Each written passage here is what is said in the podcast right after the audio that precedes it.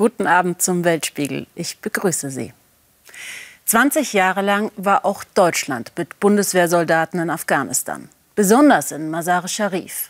Dort fühlt es sich noch ein bisschen so an, als wären sie, die Deutschen, noch nicht ganz weg, erzählen Afghanen unserem Korrespondenten. Oliver Meyer war in einem Krankenhaus, das von Deutschen finanziert wurde, und traf einen Händler, der bisher deutsche Lebensmittel verkaufte. Wie geht es jetzt weiter? Hat unser Korrespondent dort alle gefragt. Unsere ersten Kilometer in Afghanistan. Wir sind auf dem Weg nach Masai Sharif.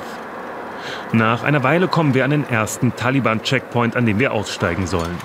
Nicht aber, weil man uns kontrollieren will, sondern weil die Taliban Fotos mit uns machen möchten. Ich frage sie, wie sie die Situation in Afghanistan gerade einschätzen. Es herrscht nun endlich Frieden hier, es gibt keine Probleme in der Stadt. Die Menschen können sich zu jeder Zeit frei bewegen. Es fällt mir aber etwas schwer, dies zu glauben, denn während des Interviews baumeln den Taliban die Waffenlose um die Schultern. Immer wieder zeigen die Gewehre dabei auch auf uns. Sorgen müssten wir uns als Deutsche aber nicht machen.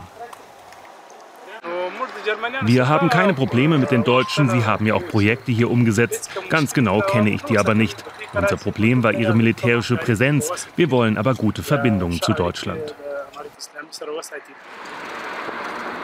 Wir fahren nach Masai Sharif hinein. Hier hatte die Bundeswehr bis Ende Juni ihr Lager aufgeschlagen. Im Stadtzentrum befindet sich Bush Bazaar. Ein Markt, der bislang dafür bekannt war, dass dort auch internationale Ware zu bekommen war. Wir treffen Wahid Aman. Immer wieder hatte er der Bundeswehr Lebensmittel abgekauft. Ich habe hier etwas, das ist Fisch. Thunfisch mit Limette und Pfeffer. Ja. Sehr gut. Haben Sie das probiert? Ja klar, alles. Und mögen Sie es? Thunfisch mit Limette und Pfeffer. Ich mag das mit Reis, ja, das ist sehr gut. Okay. It's very good for me. Seitdem die Bundeswehr aber aus Masai Sharif abgezogen ist und wenig später die Taliban die Macht im Land übernommen haben, weiß er nicht, wie es in der Zukunft weitergehen soll. Wenn ich sehe, dass die Taliban in meinen Laden hereinkommen, dann habe ich Angst. Sie haben Gewehre. Ich habe schon zahlreiche Videos in den sozialen Medien gesehen. Sie sind sehr gefährlich. Nur wenige Meter vom Markt entfernt liegt das Bezirkskrankenhaus. Der Bau des Komplexes wurde von Deutschland mitfinanziert. Der Leiter des Krankenhauses Dr. Yusuf Kassisada führt uns über das Gelände und erzählt uns von den momentanen Problemen. Es ist gerade wirklich schwer für uns, denn momentan haben wir so gut wie nichts. Wir haben kein Budget. Das System ist kollabiert.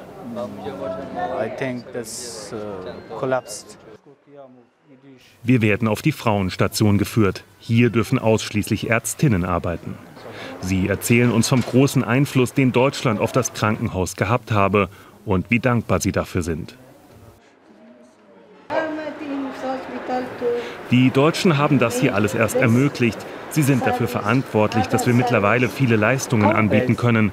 Sie haben uns Kompetenz vermittelt. Wir haben nun viel größere Kapazitäten. Sie haben damit allen Afghanen geholfen.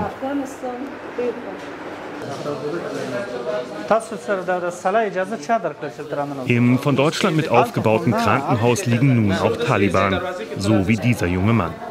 Das Gewehr immer in Reichweite. Am Ende unseres Besuches erfahren wir, dass der neue Gesundheitsminister der Balk-Provinz im Haus sei, ebenfalls ein Talik. Wir werden zu ihm geführt. Ich will von ihm wissen, ob er sich auch weiterhin Unterstützung von Deutschland erhofft. Wir brauchen auch in Zukunft Hilfe aus Deutschland, vor allem bei finanziellen und logistischen Dingen. Insgesamt 40 Jahre lang herrschte Krieg in Afghanistan. Die Leute benötigen Unterstützung. Wir hätten gerne, dass Deutschland da einspringt. Deutschland hat bereits angekündigt, die Taliban nicht finanziell unterstützen zu wollen. Darunter leiden wird allerdings vor allem die afghanische Bevölkerung.